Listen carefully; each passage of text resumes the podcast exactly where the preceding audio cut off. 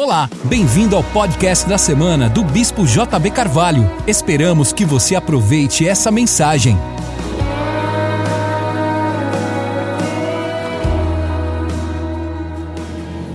Isaías 50, verso número 7, diz assim as Escrituras Sagradas: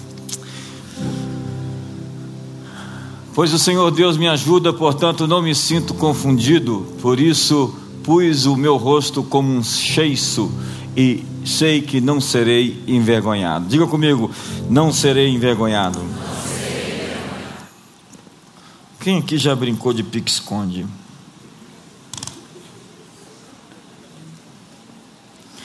Vinte e cinco, vinte e seis, vinte e sete, vinte e oito, vinte e nove, trinta.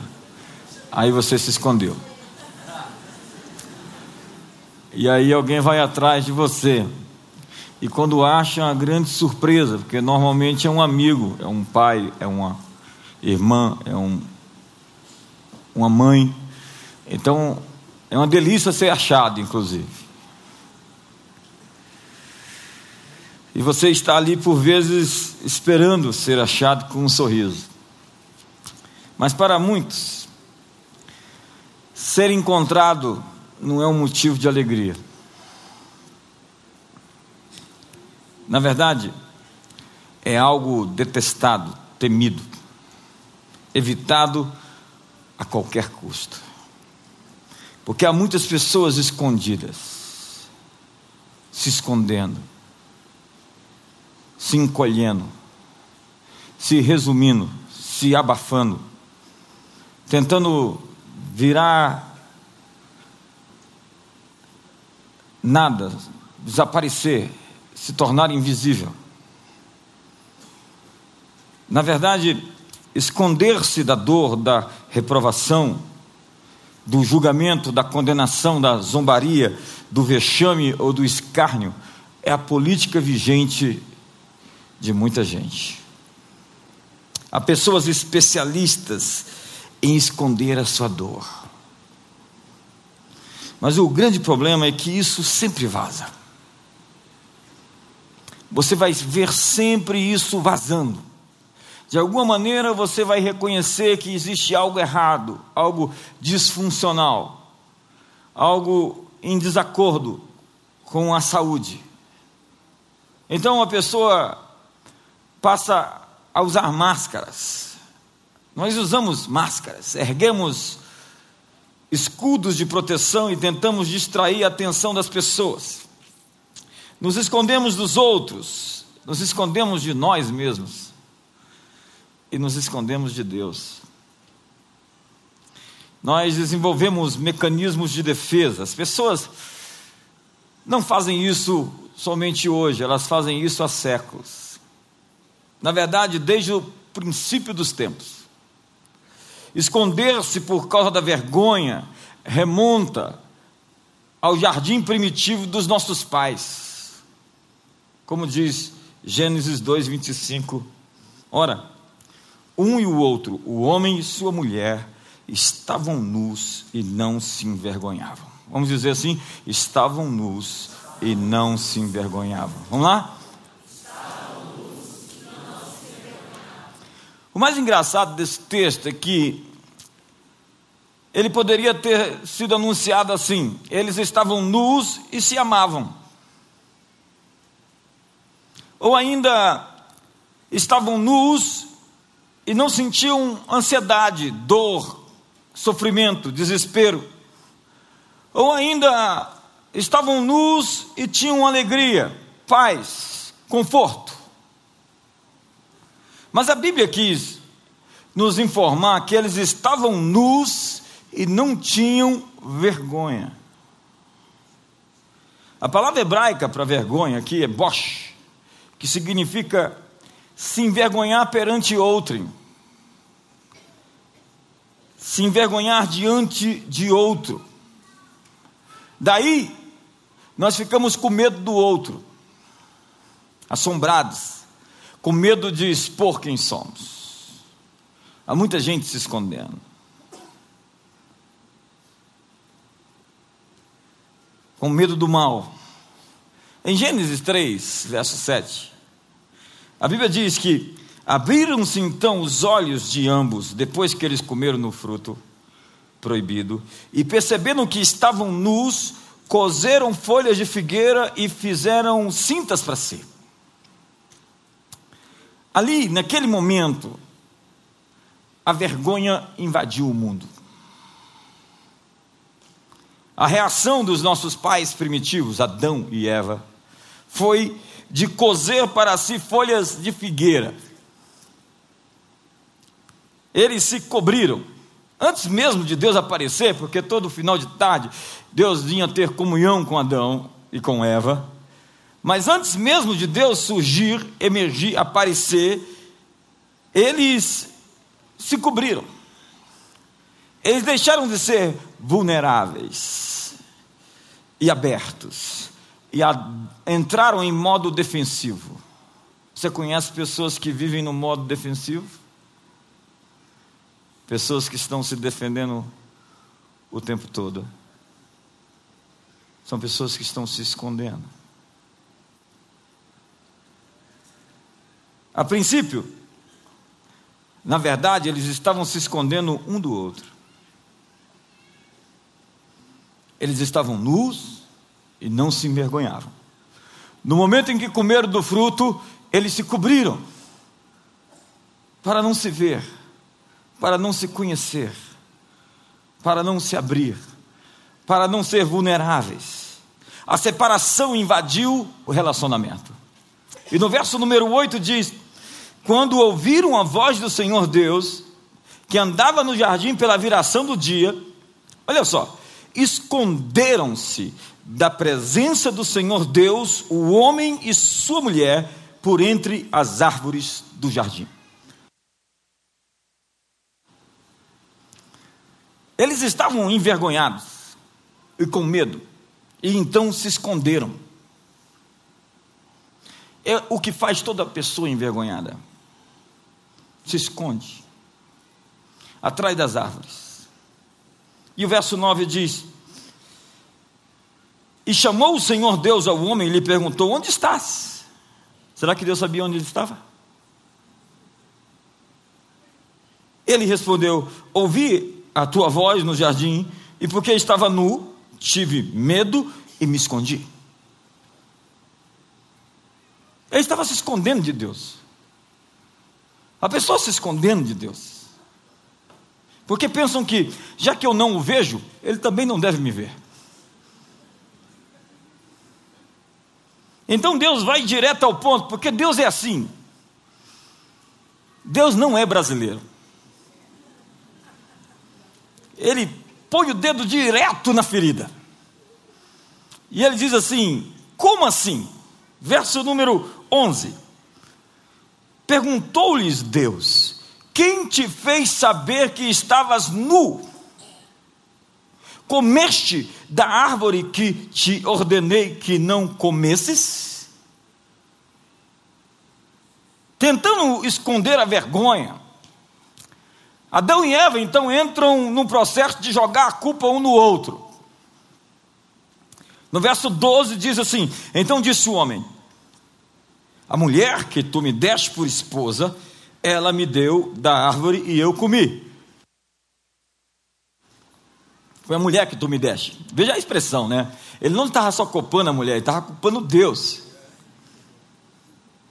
A culpa não era só da mulher, a culpa era de Deus que deu a mulher para ele.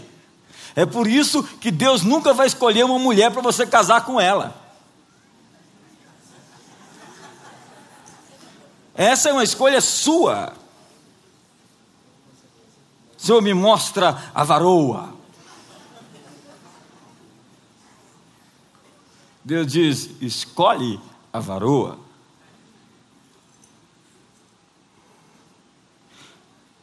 Verso 13: Disse o Senhor Deus à mulher: Que é isso que fizeste? Respondeu a mulher: A serpente me enganou e eu comi. Ou seja, a culpa não é minha, eu estou me isentando de qualquer culpa. A serpente, coitada, olhou para um lado, olhou para o outro, não viu mais ninguém. Já que não tinha mais ninguém para culpar, com vergonha, nós nos escondemos, inventamos desculpas para nós mesmos e culpamos os outros.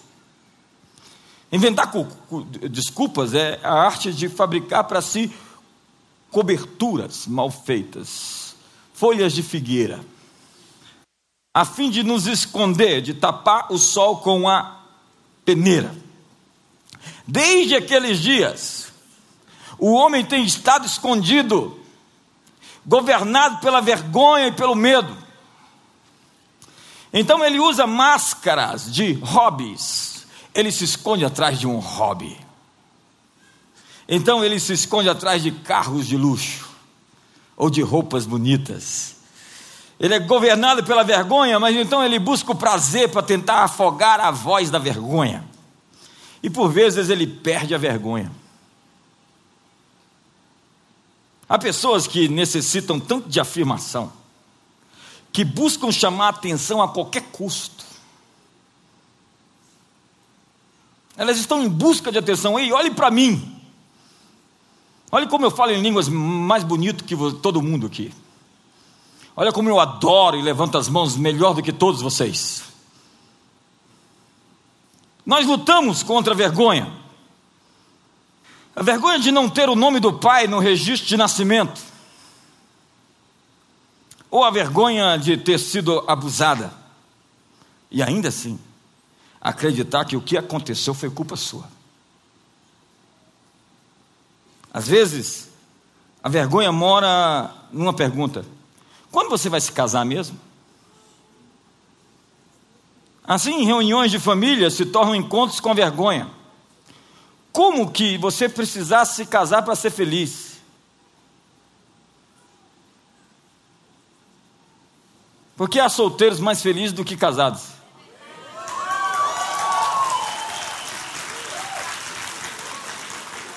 Eu sinto que os casados não quiseram bater palma hoje. vocês estão muito felizes, por isso vocês não quiseram bater. Então vamos bater palmas casados também agora.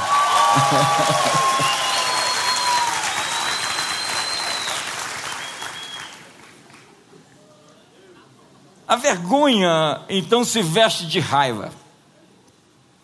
A vergonha é um, é um sentimento, é uma emoção primária. A raiva é secundária.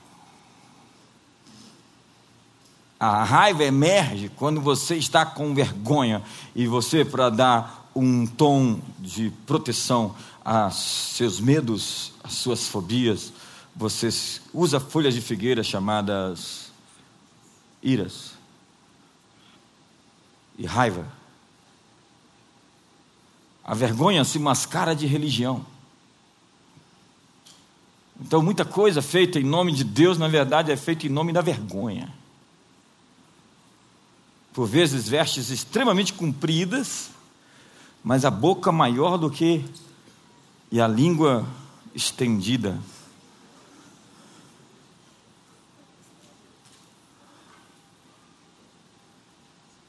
E quando sobra, é porque vazou. Quando sobra a santidade, na verdade, a falsa Humildade é puro orgulho. E essa espiritualidade que tenta dizer: olhe como eu sou espiritual. Não olhe muito para mim, porque você vai ficar cego, porque eu tenho muita luz.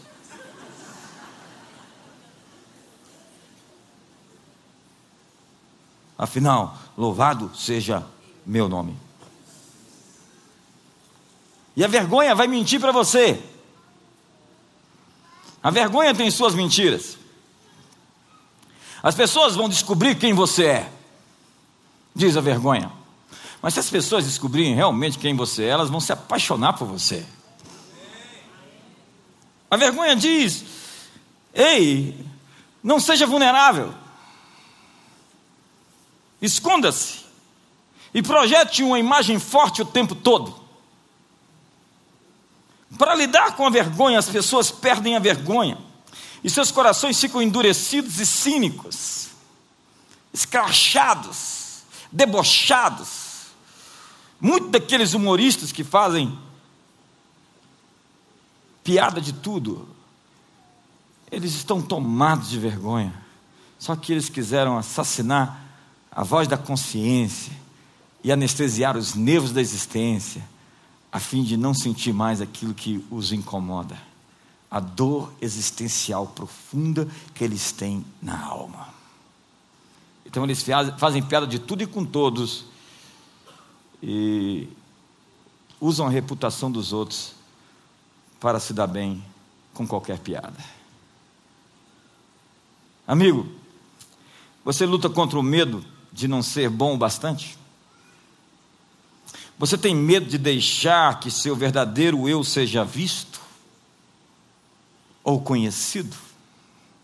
Você sempre está tentando conseguir a aprovação das pessoas? fazendo propaganda política de si. Vote em mim. Me aceite. Você está tentando provar seu valor o tempo todo, tentando provar que é importante. Ao se esconder por causa da vergonha, você esconde quem você é, e você abafa seus talentos e seus dons. Se sentir indigno afeta o nosso relacionamento com Deus e com as pessoas. Se sentir importante, na verdade, é muito importante. Diga para o seu irmão: se sentir importante é importante. Respire fundo. Diga para seu irmão: você é realmente importante. Pare de tentar provar que é importante. Você é importante.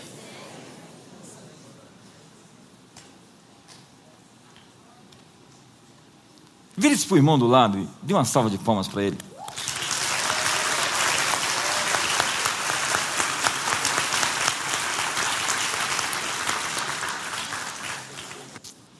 Às vezes você foi ridicularizado, sofreu bullying.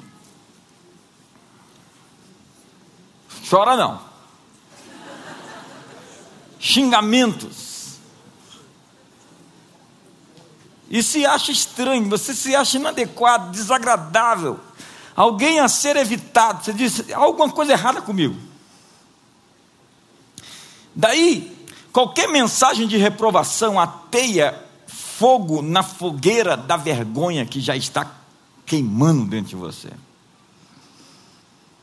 Então, qualquer chamada de atenção é uma exposição àquilo que já está dentro de você e que não está resolvido, então isso se torna desproporcional. Uma reação que não se justifica, na verdade. Porque é algo ferido e machucado que precisa ser resolvido. Amigos, a vergonha vive ao seu lado. Ela pode estar no seu vizinho por isso não olhe para o lado. Seu companheiro de academia, pessoas que sorriem nas capas da revista de moda. Benny Brown, eu falei outro dia dele, desse sobre ela aqui, é autora de best-sellers no New York Times. Marcos César comprou alguns livros dela. Ela é especialista no tema vergonha ou vulnerabilidade. E ela diz sobre vergonha como o sentimento ou experiência intensamente doloroso de acreditar que nós somos imperfeitos e, portanto, indignos de aceitação e de pertencermos a um lugar ou a alguém.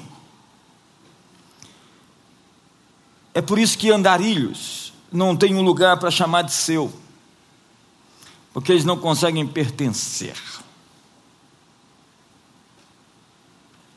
É por isso que errantes vivem de relacionamento em relacionamento, de casamento em casamento.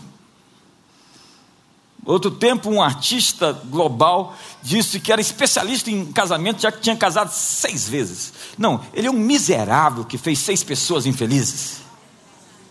Porque quem sabe sobre casamento é aquele que está casado com a mesma mulher há 20 anos, 25 anos, 50 anos. Para você, um grande aplauso.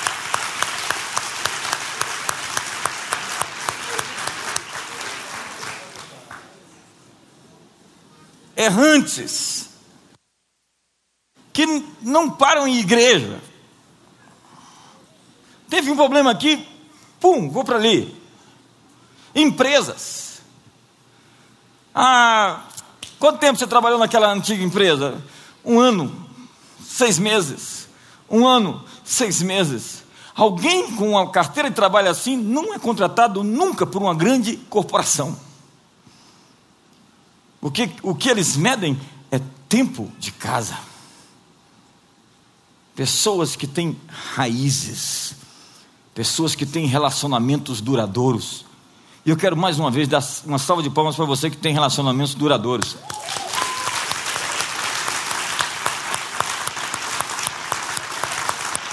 Amigos de 25 anos. Nós estamos ficando velho. Amigos de 20 anos. Você está ficando velho.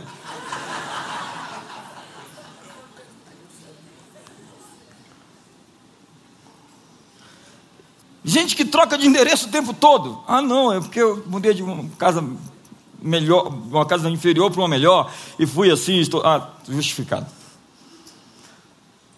Benny Brown diz sobre a vergonha: indignos de aceitação e de pertencimento a um lugar ou a alguém. Vínculo. Diga comigo, vínculo.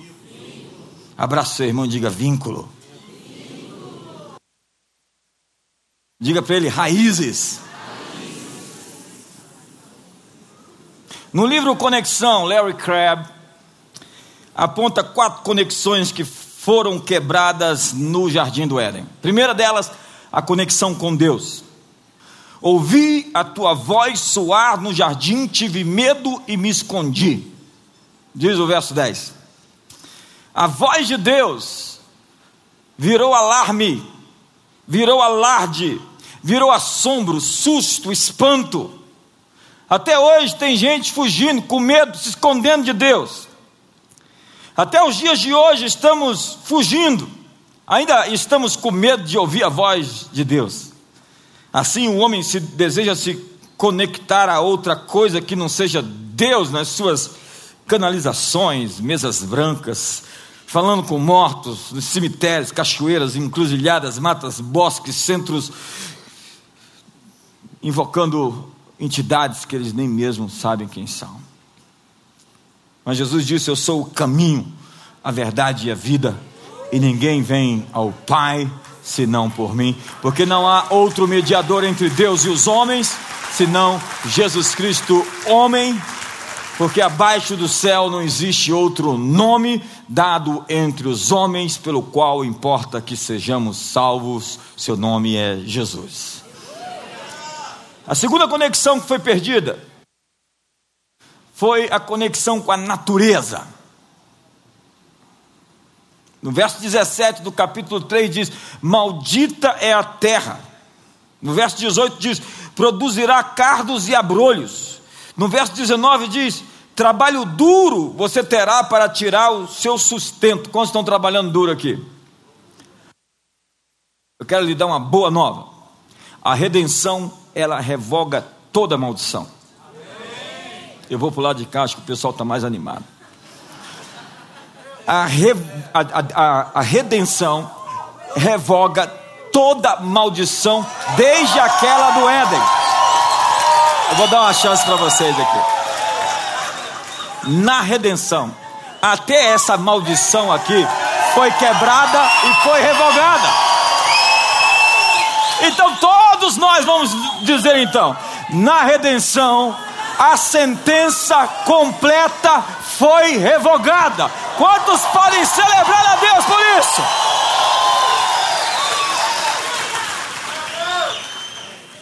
Na redenção, ela, a redenção atinge completamente todo o pecado e toda a consequência dele. Então dizer, trabalho duro você vai ter para tirar o teu pão, amigo, eu quero lançar uma palavra diferente sobre a sua vida hoje, mediante a cruz do Calvário, mediante a redenção que foi conquistada no seu sangue. Você vai produzir muito mais e com menos esforço.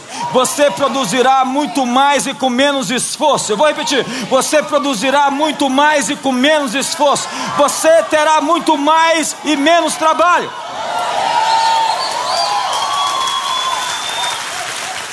E aí você vê uma natureza em desordem, fruto do, pecado original.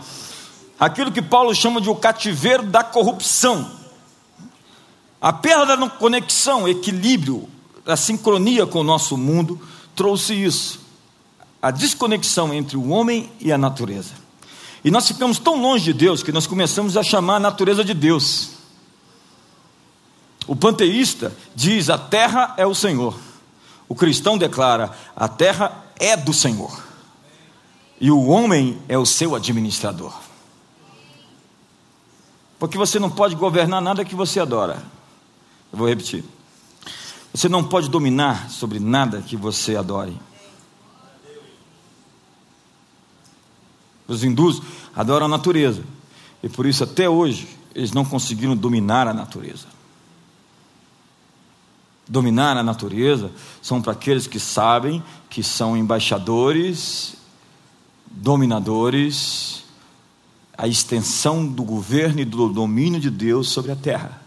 Os homens que adoram somente ao Senhor. Ao Senhor teu Deus adorarás e somente a Ele darás culto. Nas Escrituras, a natureza declara: Deus existe. Os céus declaram a glória de Deus, o firmamento anuncia as obras das suas mãos. Um dia discurso a outro dia. Romanos diz: os atributos invisíveis de Deus, assim como o seu eterno poder, como também a sua própria divindade, claramente se reconhece desde o princípio do mundo, sendo percebidos por meio das coisas que foram criadas. Você enxerga as ações de Deus na criação. A natureza de Deus é conhecida na natureza. Numa colônia de formigas num lago tranquilo. Faça um exercício, suba na montanha, escale as rochas, entre em uma floresta, mergulhe no oceano, abrande seu espírito no alto das montanhas. É mais fácil conectar-se com Deus perto de tudo aquilo que Ele fez. Quando estamos em contato com a natureza, nossos corações se elevam em adoração a Deus.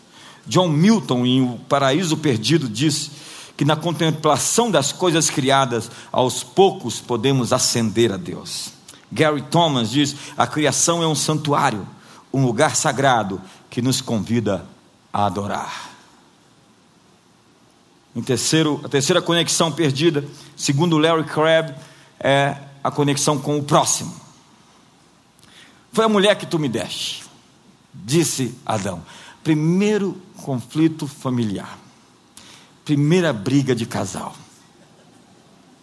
Nasce a culpa nasce a acusação, nasce a inveja, a amargura e daí o homicídio, um irmão matando o outro. O homem passa a ver no outro a sua própria culpa. Eu vou repetir isso. O homem passa a ver no outro a sua própria culpa. Mas é preciso se reconectar ao seu irmão. Jesus morreu para construir uma ponte entre homem e homem, quebrando os muros da separação.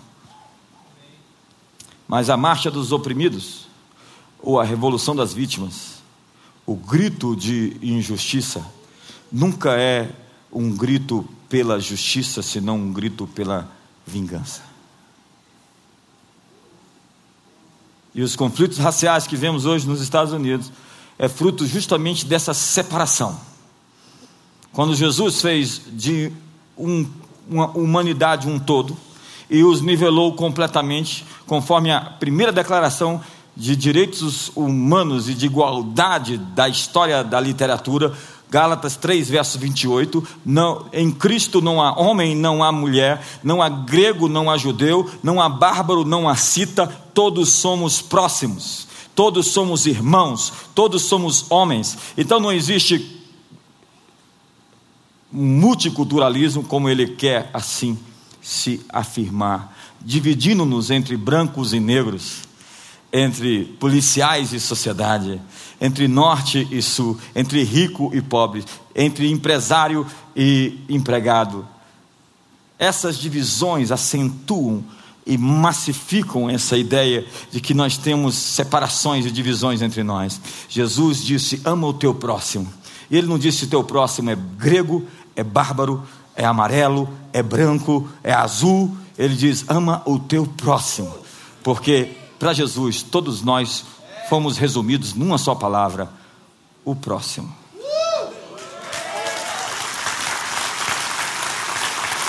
E quando nós vemos essas políticas tentando asseverar é, direito, os direitos das minorias, entre aspas, nós vemos uma acentuação, uma divisão radical entre nós seres humanos. Porque um erro não justifica outro. John Francis pregou na última conferência global. Ele é negro, mora nos, na Inglaterra, em Londres, e ele disse para mim nós, até hoje, a nossa raça está buscando reparação de coisas que foram cometidas contra nós. Mas na Bíblia, os judeus fizeram de cada dor e de cada trauma que eles tiveram uma festa. Eles fizeram uma festa de toda a dor que eles sofreram, de todo abuso que eles receberam. Vê se não é isso a Páscoa, vê se não é isso Purim, Vê se não é isso, as festas que foram celebradas diante dos horrores que eles passaram, porque eles não ficaram olhando para trás e falando, olha como nós fomos vitimizados. Não, eles estão olhando para frente, dizendo, nós sobrevivemos, estamos vivos e somos mais fortes. Obrigado pelo entusiasmo. A palavra pele, segundo o Dr. Miles Monroe, diz acerca de igual. Então, se você tem pele, independente da cor dela, você é igual. Nós não queremos fazer essa separação, porque não existe na cabeça de Deus nenhuma separação.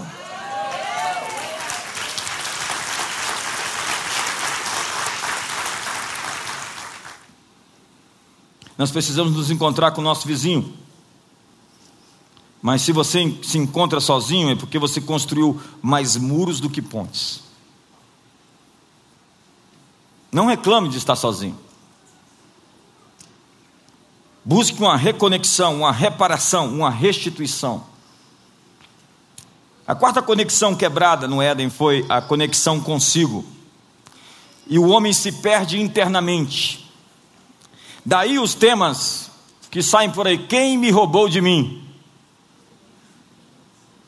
ou o impostor que vive em mim. O homem tem uma desconexão consigo. Ele se esqueceu quem ele é. É a amnésia da nossa espécie. Adão diz: Eu tive medo, me escondi. Descobri que estava nu. Quando você perde sua conexão com Deus, você perde a sua conexão consigo. Se você quiser achar a sua conexão consigo, você tem que voltar para Deus. Marcos capítulo 5 diz assim, verso 24: Jesus foi com ele, grande multidão o seguia, comprimindo-o. Aconteceu que certa mulher que havia 12 anos vinha sofrendo de uma hemorragia. Diga, 12 anos. E muito padecera a mão de vários médicos, tendo despedido tudo quanto possuía. Diga, estava quebrada, doente sem contudo nada aproveitar, antes pelo contrário, indo a pior. Diga, e piorando. Tendo ouvido a fama de Jesus, vindo por trás dele, por entre a multidão, tocou-lhe a veste. Porque dizia: Se apenas eu lhe tocar as vestes, ficarei curada. E logo se lhe estancou a hemorragia e sentiu no corpo estar curada do seu flagelo. Jesus, reconhecendo imediatamente que dele saíra poder, virando-se no meio da multidão, perguntou: Quem me tocou nas vestes? A mulher do fluxo de sangue é. Ela fez PhD em vergonha.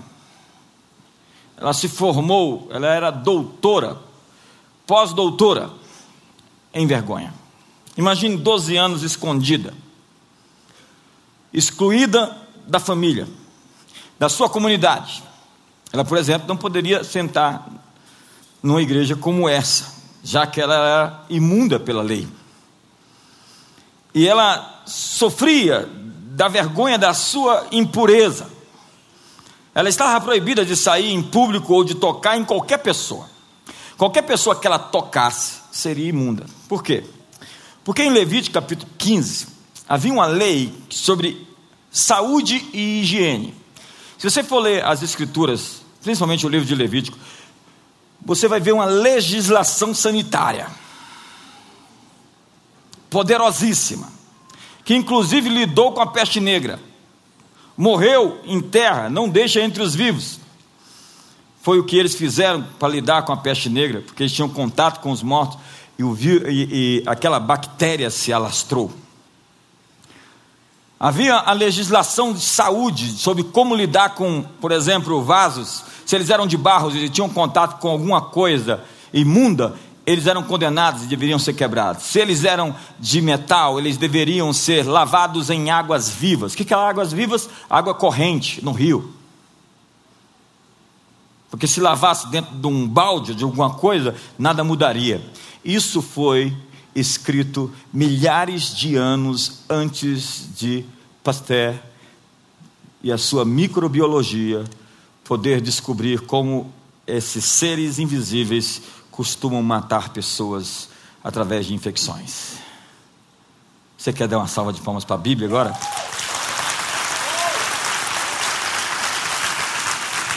Leia o livro de Levítico, você vai ver toda essa perspectiva. Nessa época, sem poder haver as devidas condições de higiene, uma mulher que estivesse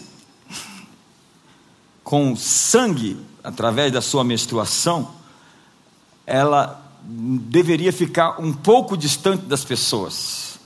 Porque na Palestina, no primeiro século, as pessoas viviam em pequenos quartos e sem privacidade. Então elas tinham contato. E você sabe que sangue é uma coisa que, entrando em contato com pessoas, pode produzir algum tipo de adoecimento. E aquela mulher estava com um fluxo constante de sangue saindo de si. Veja que não era uma menstruação mensal ou, ou semanal, era diária. Então ela foi isolada. Assim como os leprosos eram isolados. Para quê? Por maldade? Não. Para não contaminar os outros. Quantos me entendem aqui hoje? Eles eram postos em quarentena. E ela acabou com seus recursos econômicos, sem ser curada. Estava fraca, imagina perdendo sangue durante 12 anos.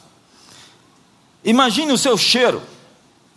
Ela não tinha absorventes, ela não tinha toalhas ou chuveiros, não tinha máquina de lavar, nem secadoras para os seus panos sujos, mas ela ouvira falar de Jesus. A Bíblia diz que ela ouviu a fama de Jesus. E quando Jesus estava passando, ela resolveu ter um encontro com Jesus.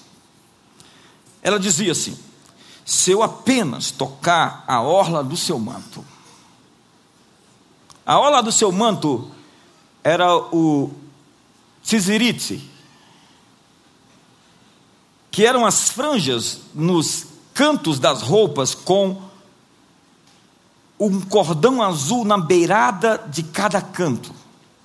Eram as franjas do canto das roupas. Problema: o tizirite era uma veste mais valiosa que um homem podia ter. Era o seu manto. O seu bem mais pessoal, mais íntimo. Somente a família poderia tocar na orla desse manto. Somente sua esposa, somente sua filha, somente seu filho, ou seu pai e sua mãe, e ninguém mais. Qualquer pessoa que tocasse sem ser família seria uma ofensa grave. Para nós brasileiros isso é muito estranho, para outras culturas não. Gente gosta de abraço, a gente, a gente é grudento. Às vezes eu recebo os americanos, a gente vai, oh, os ingleses. Então, tocar na orla do manto de Jesus era um gesto proibido para qualquer rabino, a não ser que essa pessoa fosse íntima, muito próxima. E o pior é que no momento em que ela tocou em Jesus, ele parou, se virou e perguntou: Quem tocou nas minhas vestes? A mulher disse: Eu estou descoberta. Doze anos de vergonha. E agora invada a multidão. Todo mundo sabe quem eu sou, que eu não poderia estar aqui, já que eu sou considerada imunda. E todos, todos em quem toco estão impuros. E eles descobriram que eu invadi no meio da multidão, quebrei todos os protocolos. Isso vai sobrar para mim, para minha família, isso vai sobrar para os meus vizinhos. Eu estou perdida. Ela foi descoberta. Doze anos de isolamento. E ela teria sua desgraça trazida à tona. Em vez de fugir e se esconder, ela disse assim: Fui eu quem te toquei. De todas as palavras que Jesus poderia dizer a ela, ele então respondeu, escolhendo a mais bombástica de todas. Veja o texto. Ele disse: Filha,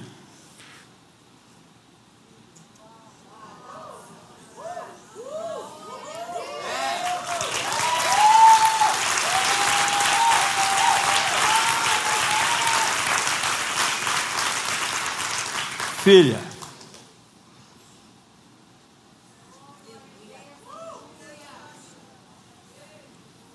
Ela não estava mais livre somente da sua doença, ela estava livre do seu isolamento, da sua vergonha para sempre.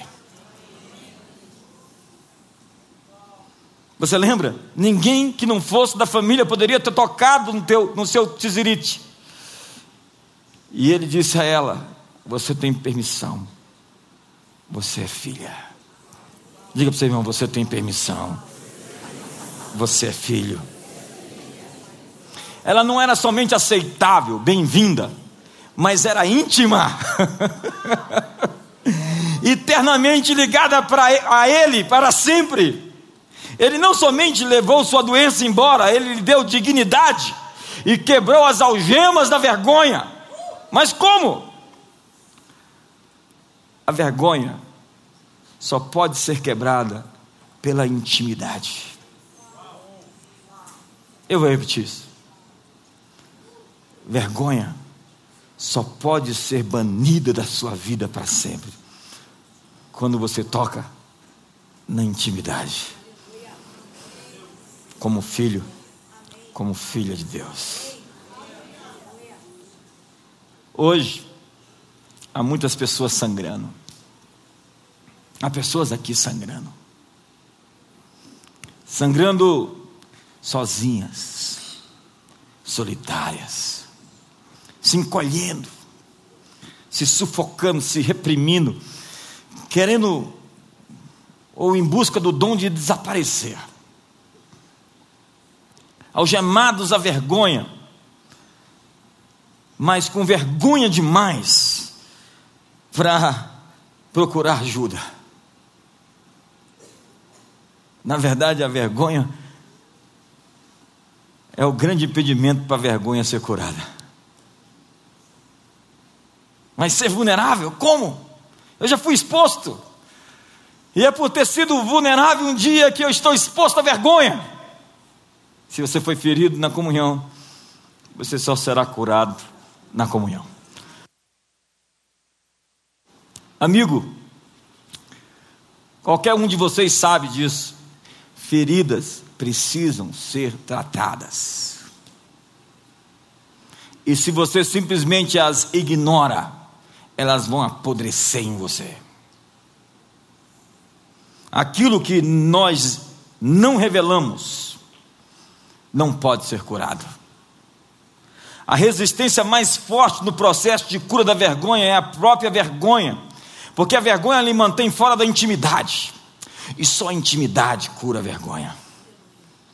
A vergonha lhe mantém distante da igreja, dizendo: Eu fui ferido lá, não vou ser tão profundo aqui mais. Porque eu tenho medo de acontecer tudo de novo. Eu tenho vergonha. Eu não posso investir num relacionamento, eu acreditei em alguém e alguém me traiu pelas costas.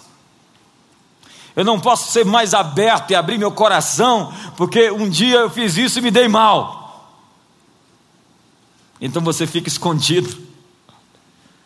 Lembra? 25, 26, 27, 28, 29, 30. Correu, se escondeu. Está isolado, excluído. Mas eu vim aqui essa noite para lhe dizer que está na hora de você sair do seu esconderijo e está na hora de encontrar a sua graça. Hoje, solte sua bagagem, abrace a sua liberdade e cumpra o seu destino. O pecado e a vergonha foram deixados num túmulo há dois mil anos atrás. Eles foram vencidos, conquistados, pagos, redimidos. Jesus foi ferido pela sua cura. O castigo que nos traz a paz estava sobre ele, e por suas pisaduras ele nos sarou. E hoje ele se chama de filho, filha. Um dia ele passou por mim e levou consigo a minha vergonha. E eu quero fazer uma contagem reversa agora. 26. Está na hora de sair do esconderijo. 27. É hora de parar de se esconder. 28. Vem mostrar sua cara. 29. Vem ser livre. 30. Toque na orla do seu nome.